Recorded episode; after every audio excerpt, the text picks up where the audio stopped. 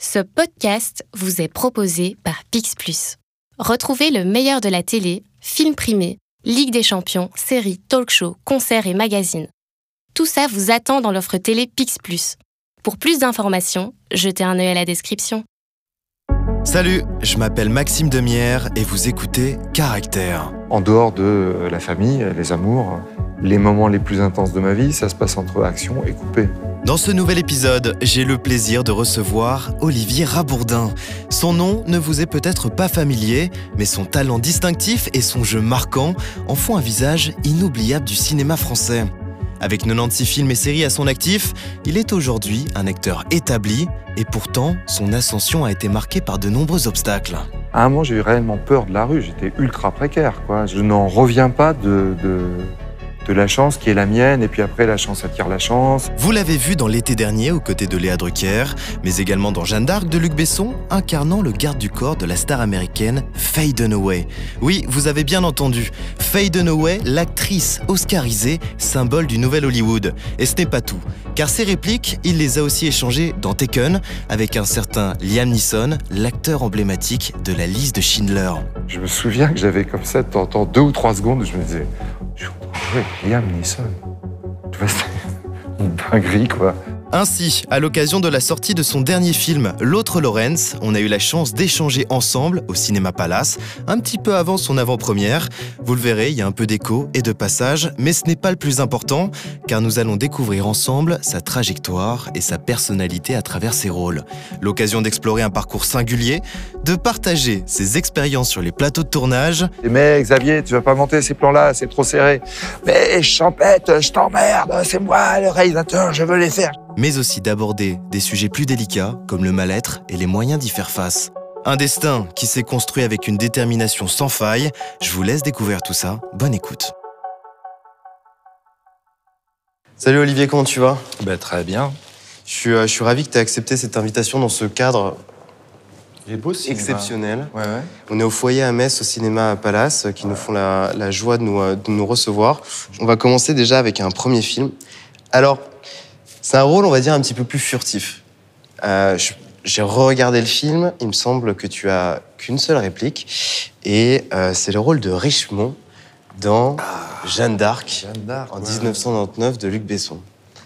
Ça, c'est avant que ça commence vraiment. Parce que pour moi, ça commence réellement en 2003-2004 avec deux films, avec Roy Rennes de Arnaud de Pléchin et avec un, un militaire pour Canal qui s'appelait Sac de Thomas Vincent. C'est-à-dire ces rôles-là ont eu des, ça a embrayé sur des choses plus ou moins.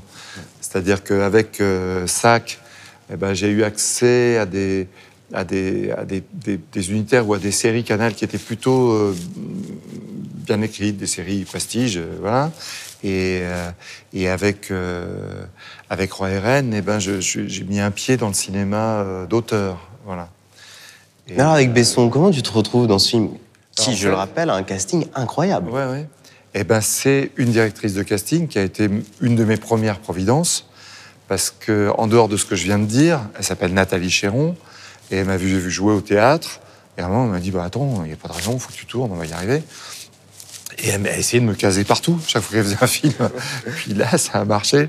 C'est-à-dire que je crois qu'elle m'avait raconté, en fait, que Besson, il regardait juste des photos, puis il passait sur la mienne. Et puis, en fait, il mettait les photos, il prenait un autre tas, et elle discrètement remettait ma photo dans un tas qui était à venir. Puis au bout de trois fois, il l'a regardé, il a dit Bon, bah, je vais le prendre, ton rapport Voilà. Dans ce film, il faut, faut, quand même le rappeler, donc ce film, donc c'est l'histoire de Jeanne d'Arc. Tu es une sorte de d'homme de, d'homme de, main, pardon, de la personnage euh, Yolande d'Aragon, qui est jouée par Faye Dunaway. Exactement. Immense actrice américaine. Et donc cette seule ligne que tu dis, tu vas la dire en lui chuchotant dans l'oreille. Qu'est-ce que ça fait de chuchoter dans l'oreille d'une légende du cinéma comme ça? Ah bah c'était... C'est-à-dire que moi, ça m'a vacciné d'une certaine manière. J'avais très peu tourné, et tout d'un coup, j'étais sur le plateau avec John Malkovich, euh, Mila Jovovich, euh, Faye Dunaway. Euh, et donc, euh, bah, une fois que j'ai eu fait ça, je me suis dit, bon, bah, j'aurais plus peur de personne. Voilà. Et Faye Dunaway, en fait, c'était un caractère. C'est ce que le cinéma a fait d'elle. Hein. Ça, c'est vraiment pas une critique et tout. Elle était quand même, elle était très, très, très, très tourmentée, très, très nerveuse, etc. Et, euh, comment dire? Je me disais, il faut que, je, faut que je fasse attention parce qu'elle est, elle est très explosive. C'est-à-dire que tu pouvais lui parler, elle euh, pouvait. Bah, C'est-à-dire que sur une contrariété, elle pouvait dire Ah, j'en ai marre, etc. Elle s'engueulait avec le maquilleur, mais c'était euh, des hurlements, quoi. Bon. Et, euh, et, une fois, on était une fois, dans un endroit où il y avait des, des, des, des caravanes qui nous servaient de loge, dans un, dans un pré, parce qu'on tournait dans un château en haut, et elle était avec quelqu'un qui devait être son agent, et elle m'appelle, elle me dit Viens, viens, viens, viens. Euh, et elle dit en anglais euh, Voilà, je te présente Olivier qui joue euh, mon garde du corps et, et peut-être mon ex-boyfriend. Et je lui ai dit Mais pourquoi ex Et là, elle a rougi. Et elle a fait Enfin, je ne sais pas, etc. Et à partir de ce moment-là, elle a été charmante avec moi. Du coup, il s'est jamais rien passé avec Noé? Il y a euh, tu veux dire du... De vrai boyfriend Est-ce que tu es passé en vrai boyfriend Pas du tout. En revanche, euh, en revanche, euh, voilà, j'étais, j'étais protégé. Ça m'est arrivé une ou deux fois. Elle avait une robe avec une traîne comme ça. ça une fois que j'ai marché sur sa robe sans le faire exprès, elle s'est retournée avec les yeux genre. Puis elle a vu que c'était moi. Elle a fait bon, voilà. Et voilà. Ce, ce, personnage de Richemont, il a, il renvoie quand même quelque chose de comme je dis, tu as, une réplique, mais il renvoie quelque chose d'hyper euh, animal, un peu violent. On sent qu'il y a une violence intérieure en, lui. Est-ce que c'est un truc que toi, dans ta propre vie, qui pas forcément d'acteur, qu'un jour tu as ressenti? Une sorte de violence intérieure que tu avais besoin de, dégager comme ça? Ouais, ouais, ouais. Je sais pas comment en parler, mais effectivement, j'ai. Euh,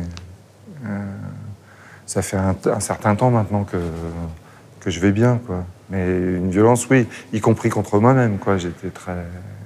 Tu te sentais pas bien vis-à-vis de toi, alors tu t'acceptais pas, Exactement, pas... ouais, ouais, ouais, Donc fâché contre moi-même, donc euh, des fois contre le monde entier. Euh, Mais en fait, là, dans Richmond, c'était pas ça, c'était c'était du jeu, c'était Alors c'était marrant parce que Besson, il me disait touche tes gants, comme ça. Effectivement, ça marchait, quoi ça fait un gars qui est, doucement prêt à l'action. Et euh, voilà, après c'est du jeu, c'est des regards. Euh, et le fait simplement de jamais sourire et, d'avoir le, regard partout, ça marche. Alors je te pose la question, tu n'es pas obligé d'y répondre.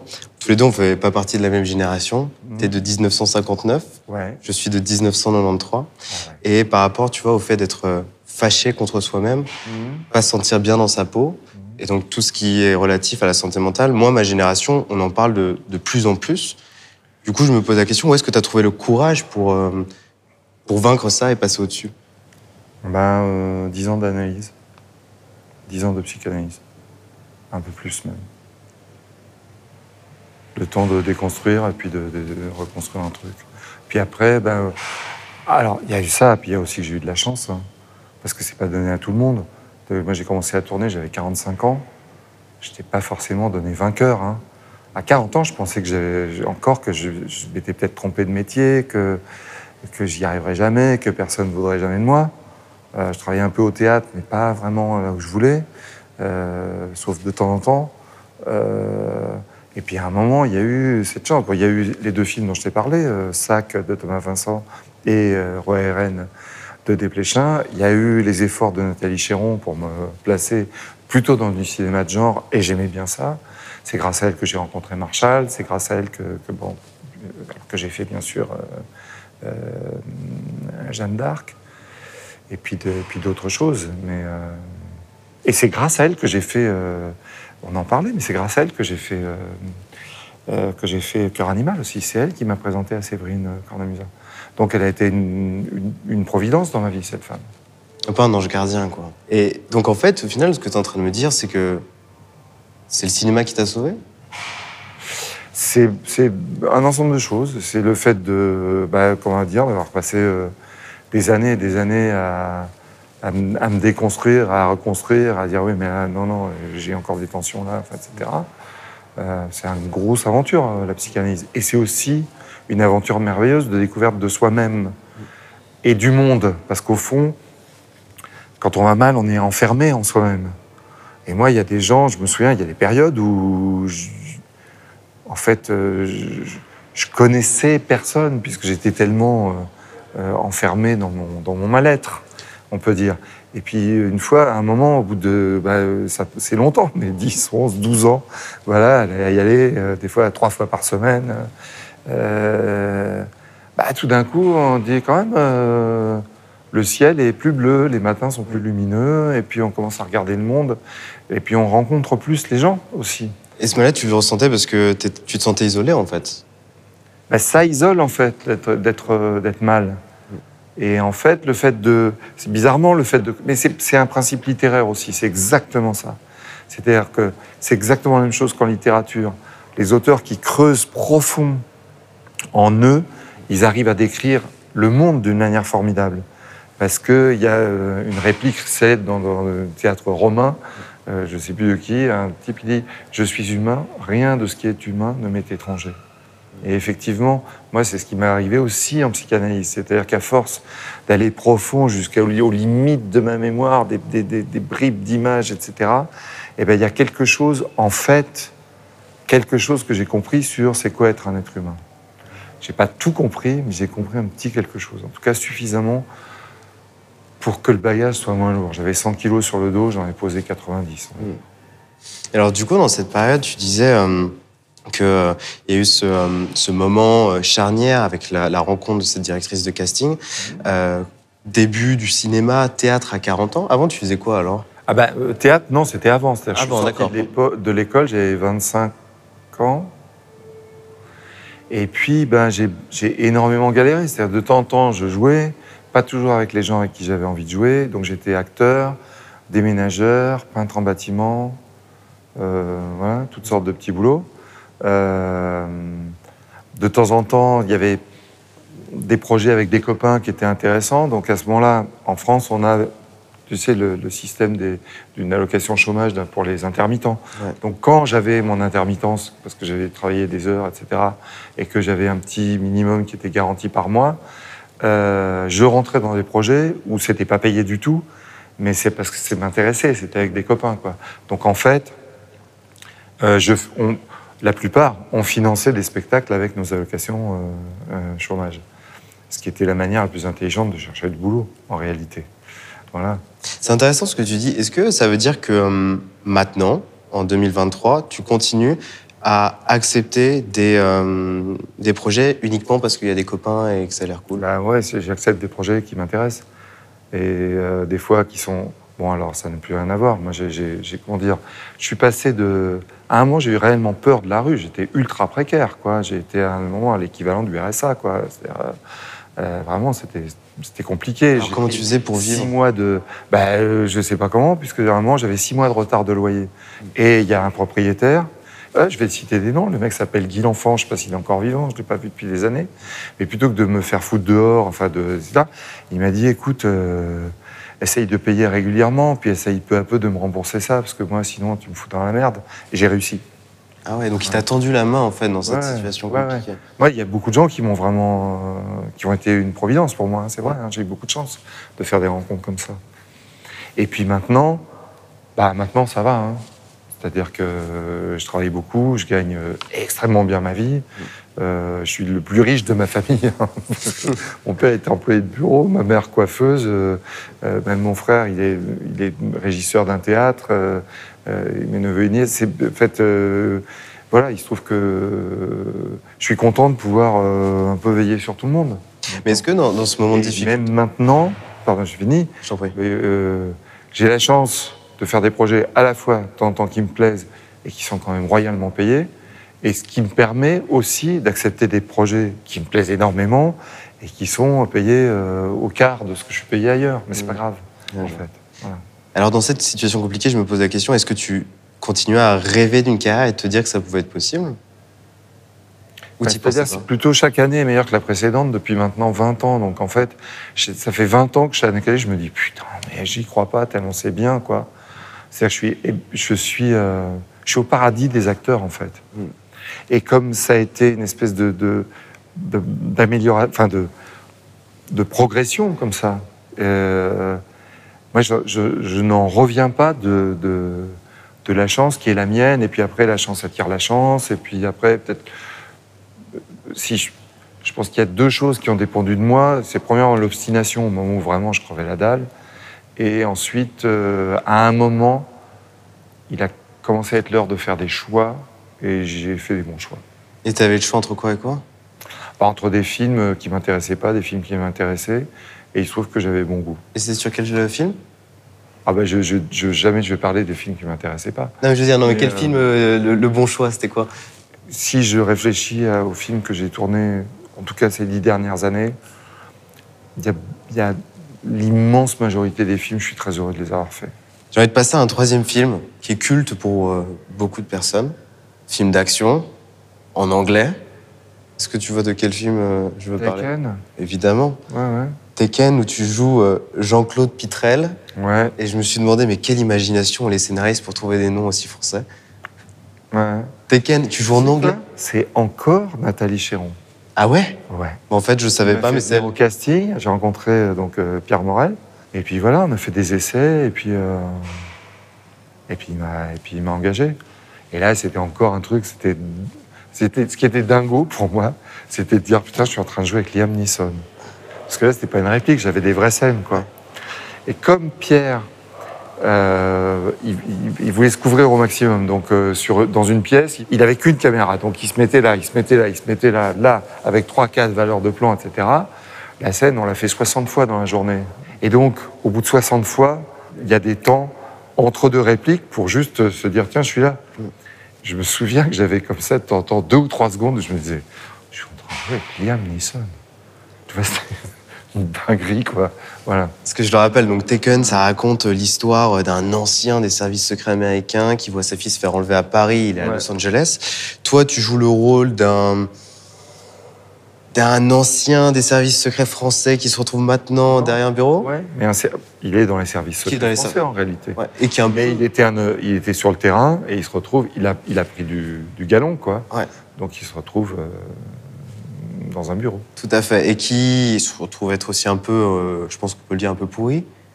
Oui, on peut le dire parce que maintenant, bon, il y, a y moins de suspense. La plupart des gens qui devaient voir le film l'ont vu. Oui, c'est-à-dire qu'il est, euh, il est carrément mouillé dans des affaires louches euh, de gens qui sont en rapport avec, euh, avec l'enlèvement de sa fille. Et alors, il y a cette scène où tu rentres chez toi auprès de ta famille. Euh, Liam Neeson veut absolument que tu forces la main au service secret français pour la retrouver. C'est bien ça de mémoire. hein. C'est-à-dire qu'il il, il veut savoir qu'il a compris. En fait, il a compris que je suis lié avec des gens qu'il a été voir, qu'il a retrouvé. Le mec lui dit good luck, qu'il a écouté 50 fois, etc. Et à un moment, il se retrouve euh, là. Je sais plus comment il va. À un moment, il vient me demander de l'aide. Je lui dis non, je peux pas. Et puis il comprend que je suis mouillé dans l'affaire. Il vient chez moi et il menace pour avoir le nom d'un type qui cherche, en fait. C'est ça. Et il y a cette scène qui est euh, totalement bluffante où je pense qu'effectivement, jamais dans tes rêves, tu aurais imaginé braquer un pistolet sur Ouais. Neeson. Et euh, je me suis posé la question dans cette scène, c'est quoi la part d'improvisation? Qu'il y a eu Est-ce que c'était tout Oh, était... bah là, il n'y a pas grand-chose comme improvisation. C'était écrit, on a joué la scène. quoi. Et c'était difficile ou pas de jouer en anglais? Je me suis posé cette question. C'est vraiment super, en fait. Moi, j'adore jouer dans des, dans des langues euh, étrangères parce que ça renforce l'illusion qu'une fiction devient réalité vue de l'intérieur. quoi. Et euh, le truc le plus important que j'ai fait avec les plus gros pavés de texte, euh, c'est donc Black Earth Rising de Hugo Blick, dans lequel je jouais un, général euh, qui vient faire un faux témoignage, puis après il est confondu, donc il faut qu'il vienne faire son, son mea culpa, etc. Et j'avais vraiment des, scènes très longues avec des répliques très fournies. Et j'ai travaillé pendant des semaines et des semaines et des semaines à redire, redire, redire, redire le texte. Ce qui fait qu'en fait, déjà, quand je vois le truc, je me dis Ah, mais je parle pas anglais aussi bien que ça dans la vraie vie. Et que euh, tout d'un coup, il y a une fluidité. Et puis à faire, c'était formidable parce que je me, bah, je me mettais à me prendre pour un acteur anglo-saxon. Quoi. Le, temps de la prise, il y a- il y, a une illusion qui se fait. C'est-à-dire que tout d'un coup, je me mets à jouer en anglais. Et c'est. Comment dire C'est. Enfin, moi, je vis les films comme. euh, comme si c'était. Comment dire Tout, je crois, ce que rêvent les gens quand ils jouent à des jeux vidéo, moi, je le vis puissance 1000. Parce qu'il y a tout qui est là autour. C'est pas du virtuel, c'est des vrais acteurs qui sont en face de moi. Quand je prends un train, c'est un vrai train. Quand je, enfin bon, bref, j'ai l'impression de vivre les choses pour de vrai. J'ai 10 ans quand je tourne. C'est-à-dire que exactement le même, la même la, même joie que j'avais à jouer avec un copain à Sully-sur-Loire, mousquetaire, ouais, on se bat et on, on s'y croyait. Et eh ben, c'est pareil.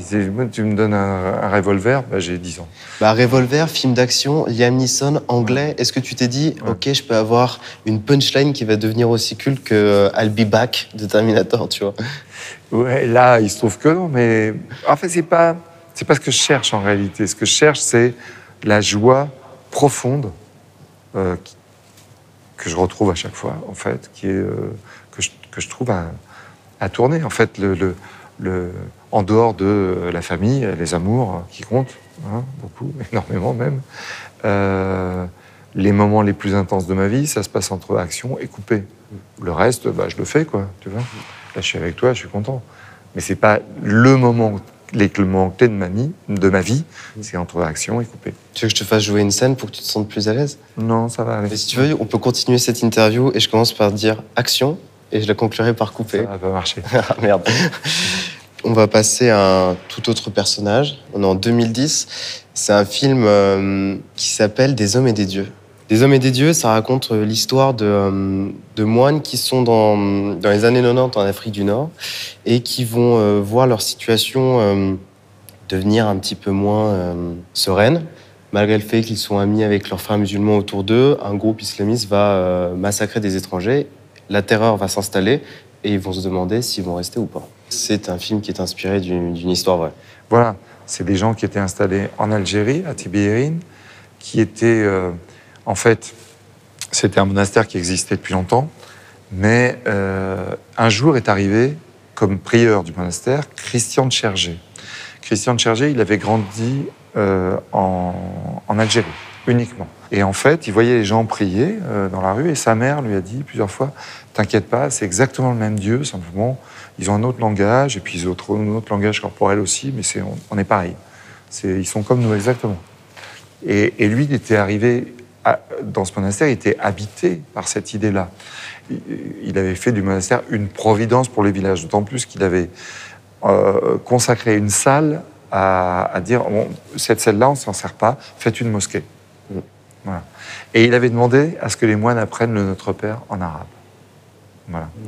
Et dans le film, il y a une lettre qu'il écrit à un moment, quand il se sent menacé, parce qu'il sent bien que c'est. Euh, comment dire, que les, choses s'emballent. En réalité, c'est pas un groupe armé islamique hein, qui les a tués, ces moines.